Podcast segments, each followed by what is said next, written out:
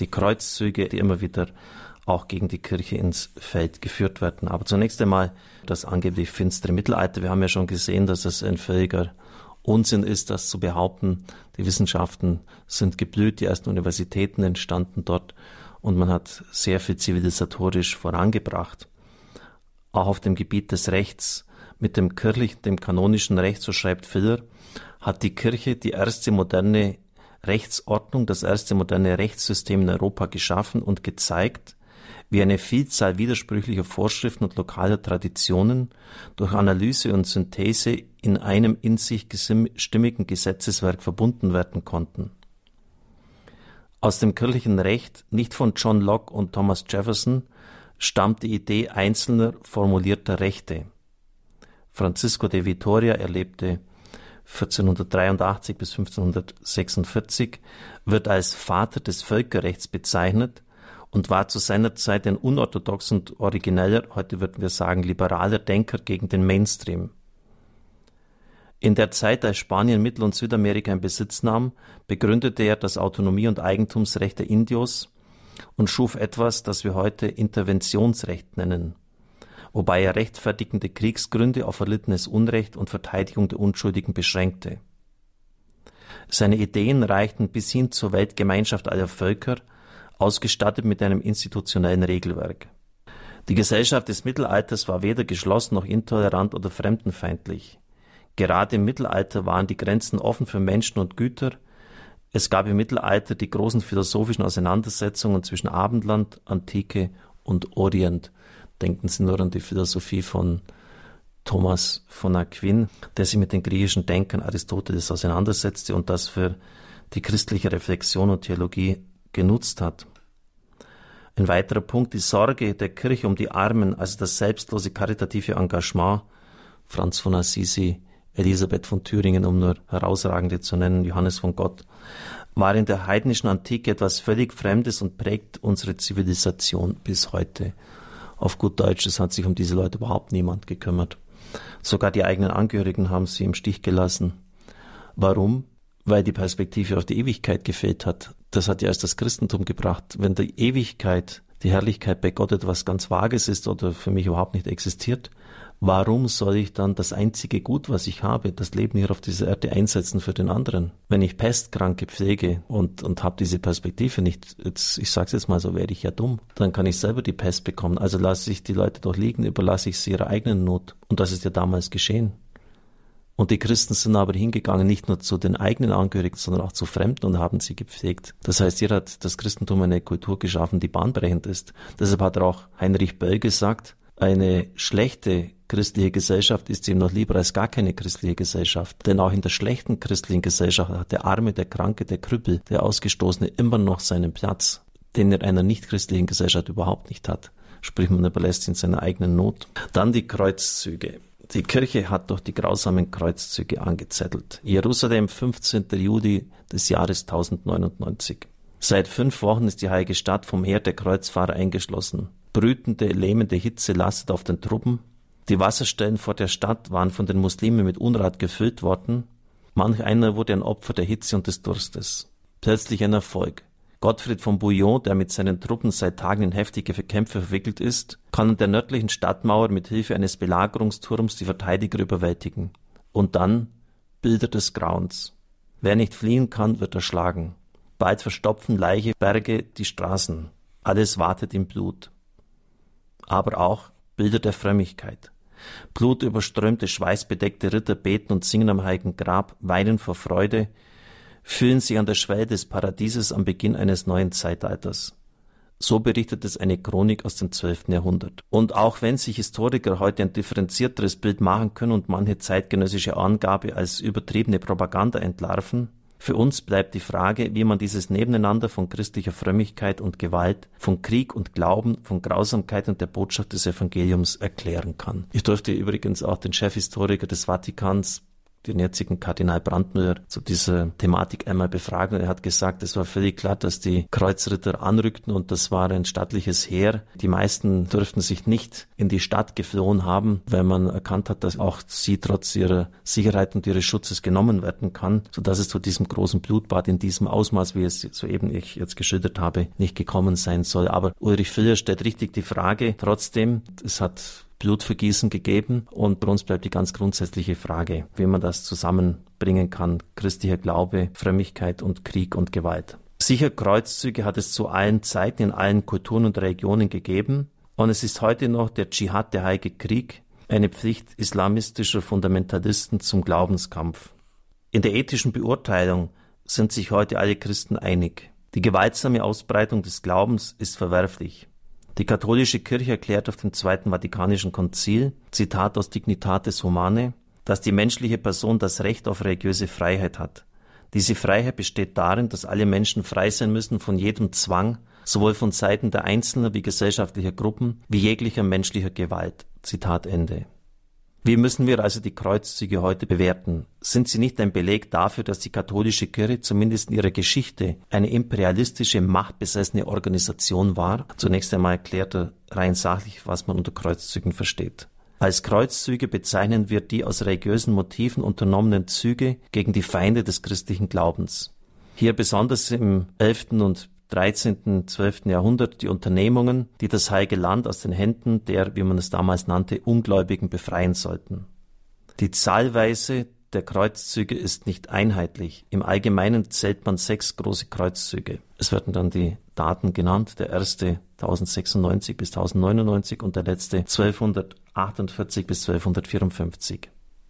Das Phänomen der Kreuzzüge hängt mit den gravierenden ökonomischen, politischen, sozialen und geistigen Veränderungen des Abendlandes im Hochmittelalter zusammen. Wer es verstehen will, muss eine ganze Reihe unterschiedlicher Motive berücksichtigen. Ein Element ist die zunehmende Unterdrückung der Christen im Heiligen Land durch die muslimischen Eroberer. Nachdem 637 die Sarazenen in Palästina an die Macht kamen, blieben die Christen während der nächsten 300 Jahre relativ unbehelligt. Erst als 969 die Fatimiden zur Herrschaft über Ägypten und Palästina kommen und die bis dahin geltenden Verträge mit den Christen verwerfen, sprich brechen, kommt es zu einer immer weitergehenderen Unterdrückung der Christen, so dass bereits Papst Silvester II. 999 bis 1003 zur Befreiung der Christen im Heiligen Land aufruft, zunächst noch ohne Folgen. Auch Papst Urban II., der 1095 auf dem Konzil von Clermont zum ersten Kreuzzug aufrief, ging es um die Freiheit der Kirche und um die Besserung der kritischen Lage der morgenländischen Christen. Ich habe dargelegt, dass die Menschen in der damaligen mittelalterlichen Gesellschaft durch den Ritterstand ein Potenzial hatten, um militärisch auch losschlagen zu können, das Heilige Land wieder den Muslimen zu entreißen. Filler äußert jetzt sich zu den Rittern. Sie haben bis heute einen guten Ruf. Die ritterliche Lebensform, die im Hochmittelalter entstand, begeistert uns bis heute als hohes Ideal, dass eine innere, reife, zuchtvolle Ausgeglichenheit mit dem Schutz der Schwachen, Waisen und Witwen, dem Minnedienst und der Befähigung und Tüchtigung zum ehrenvollen Kampf verbindet. Zu den Aufgaben der Ritter aber gehört ja auch der Schutz der Kirche und der Kampf gegen die Heiden. Ohne die Idee des Rittertums sind die Kreuzzüge nicht zu verstehen. Sie sind im Gegenteil eine Verwirklichung und Verkörperung des Rittertums. In der Zeit der Kreuzzüge entstanden die Ritterorden, die teilweise bis heute noch existieren. Er nennt dann den Deutschen Orden oder den Malteserorden. Und so versteht man die Kreuzzüge nicht ohne ihre religiöse Dimension. Die Ritter, die das Kreuz nahmen, verließen ihr bisheriges Leben mit einer nur vagen Aussicht auf glückliche Heimkehr. Aber sie verstanden sich ganz und gar in der Nachfolge Christi. Indem sie Strapazen und Gefahren auf sich nahmen, um das heilige Land zu befreien, nahmen sie an den Leiden Christi teil, Deus lo vult, Gott will es, das war der Schlachtruf der damaligen Zeit und auch die innerste Überzeugung derer, die an den Kreuzzügen teilnahmen. Der Kreuzzug wurde nicht nur im Namen Gottes, sondern für ihn selbst geführt. Es ging um die Sache Gottes, um seinen Ruhm, um seine Herrlichkeit, um die Hereditas Christi, also um seine Hinterlassenschaft auf Erden, um den Stall, in dem er geboren wurde, um das Kreuz, an dem er hing, um das Grab, das ihn nicht halten konnte. Es ging um die Quellen des eigenen Glaubens, die heiligen Stätten, die zur Schande der Christenheit in die Hände der Ungläubigen gefallen waren. Diese Begeisterung, dieser Eifer, so schreibt Filler, diese Frömmigkeit ist uns heute fremd. zumal sie sich immer wieder auch mit sehr irdischen, nicht seltenen Widerspruch zum Evangelium und zur christlichen Glauben stehenden Zielen und Verhaltensweisen verbinden konnte. Die Kreuzzüge waren alles in allem ziemlich erfolglos. Nur der erste Kreuzzug war von Erfolg gekrönt, die übrigen endeten in schweren Niederlagen oder Misserfolgen. Gott schien seine Sache, das hat in Anführungszeichen gesetzt, seine Sache, nicht zum Sieg führen zu wollen. Die Ritter, die sich als Gottesstreiter sahen, welche Parallelen zu heute, gerieten in eine Identitätskrise, die das eigene Ideal zunehmend aushöhlte. Schließlich wurden bereits im 12. Jahrhundert Kritiken an der Kreuzzugsbewegung laut. Verurteilt wurden jetzt ein Zitat, das Philipp bringt, ein längeres, die Brutalität, mit der hoch und niedrig, arm und reich, nicht erst in Jerusalem, sondern schon auf dem Weg ins Heilige Land Unschuldige niedermetzelten, die Skrupellosigkeit, mit der der Klerus, etwa bei der langen und verlustreichen Belagerung von Antiochien, die religiösen Empfindungen der Gläubigen missbrauchte, die Rücksichtslosigkeit, mit der die Kreuzfahrerfürsten die Eroberung der heiligen Stadt hintansetzten und stattdessen die Errichtung eigener Herrschaften betrieben, der nüchterne Geschäftssinn, mit dem die italienischen Seestädte ihre Interessen verfolgten, und schließlich die Vergeblichkeit des ganzen von Anfang an suspekten Unternehmens, das zahlreiche Menschen ins Verderben stürzte, Orient und Okzident einander entfremdete und einer der Gründe für die Gegenoffensive des Islam war, welche die Osmanen 1529 und dann noch einmal 1683 bis vor die Tore Wiens führte. Soweit dieses Zitat von einem Historiker, das Ulrich Filler hier anführt. Nun, es war in der Tat von Anfang an auch suspekt, vor allem durch diese Vermischung mit weltlichen Interessen. Mit den Muslimen war etwa ein Abkommen getroffen worden, dass Handelskarawanen unbehelligt passieren dürfen, sowohl von Christen wie auch von Muslimen. Wer hat es gebrochen? Die christlichen Kreuzritter. Eine Karawane wurde ausgeraubt und daraufhin ist Saladin mit einer beträchtlichen Streitmacht gegen das Heilige Land ausgerückt. Die Ritter waren gut vorbereitet, aber sie konnten dieser Übermacht nicht standhalten und so kam es zur Entscheidungsschlacht bei den Hörnern von Hattim oder Hittim. Wenn sie im Heiligen Land sind, in Galiläa, können sie diese sehen. Die Muslime haben das Gras in Brand gesteckt und dadurch die Ritter in eine ganz große Bedrängnis gebracht. Und wenn man schon den Anspruch erhebt, dass Gott mit einem ist, wie kann er dann mit jemand sein, der Verträge, die er selber unterzeichnet hat, wieder bricht? Also nicht einmal die einfachsten Anstandsregeln eingehalten werden, die Geschäftskonventionen.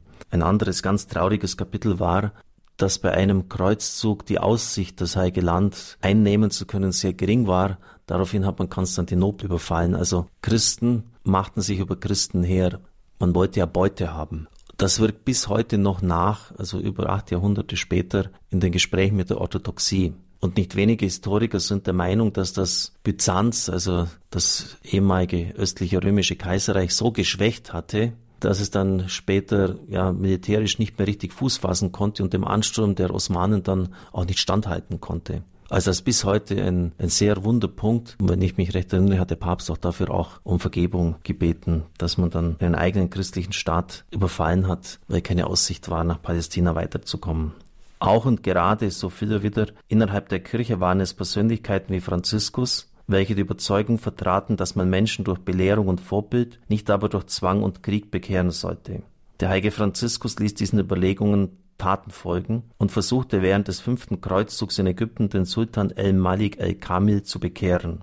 Er hat auf geheimnisvolle Weise das Losungswort gewusst und so ist er dann durch die muslimischen Reihen weitergeleitet worden bis zum Sultan, was ja auch ein, was schon ein kleines Wunder ist. Er bot den muslimischen Geistlichen eine Feuerprobe an. Er sei bereit, durch ein Feuer zu schreiten, um zu beweisen, welcher Glaube der richtige sei. Der Sultan jedoch wagte diese Entscheidung nicht, und so war den friedlichen Missionsversuch des heiligen Franziskus Erfolg beschieden. Aber Antonius hatte diesen Erfolg sein wichtigster Schüler im Westen. Er ist nach Südfrankreich und Norditalien aufgebrochen. Dort hatten viele Heretiker Land gewonnen, weil sie Anstoß nahmen am Reichtum der Kirche, an der Verweidlichung, Veräußerlichung des Glaubens. Sie predigten die arme Kirche und haben aus unserer Sicht sozusagen das Kind mit dem Bad ausgeschüttet, indem sie Sakramente, das Priestertum und vieles, was für uns wesentlich ist, für unseren Glauben, abgelehnt haben, bekämpft haben. Die Antwort Roms in der damaligen Zeit war wie im Osten Gewalt, Albingenser, Waldenser, Katarer Kreuzzüge. Und es ist wesentlich das Verdienst von Antonius von Padua, dass er allein mit dem Schwert des Geistes, mit der Kraft seines Wortes in diese schwierigen Gebiete gegangen ist und tatsächlich bei fast allen, bei der großen Mehrheit, eine Rückführung zur katholischen Kirche erreicht hat. Stellen Sie jetzt vor, es wäre Franziskus im Osten auch nur annähernd etwas Ähnliches gelungen, etwa zum Beispiel, dass man sich wieder einigen hätte können, dass die, die heiligen Städten Witten sind für das Christentum, dann wäre der Triumph wirklich total gewesen. Aber es ist eine große Ehre für den Franziskanerorden, dass sie es versucht haben, dass sie die Nöte der Zeit damals erkannt haben und dass Franziskus sich nicht zu schade war, den unglaublich langen, beschwerlichen Weg auf sich zu nehmen und sozusagen an vorderster Front geistlich mitgekämpft hat. Genauso wie es geistlich Tonius im Westen getan hat. Wenn man das einmal bedenkt, dann sieht man auch die Leistung dieses Ordens. Das eigentliche Ziel, die Befreiung des Heiligen Landes, haben die Kreuzzüge nicht erreicht und konnten es von Anfang an nicht. Wie bei so vielen historischen Ereignissen liegen Gut und Böse, Niedergang und Neuaufbruch, schlimme Taten, positive Folgen eng beieinander und dann erwähnt er auch letztere, durch die Kreuzzüge nahmen Gewerbe und Handel einen Aufschwung, Kunst und Wissenschaft bekamen neue Anregungen, das gesamte Geistesleben erhielt einen Auftrieb, die Kenntnis fremder Kulturen und Religionen vergrößerte sich. Bei aller berechtigten Kritik an den Kreuzzügen darf man ihre Bedeutung für die gesamte kulturelle Entwicklung des Abendlandes nicht übersehen.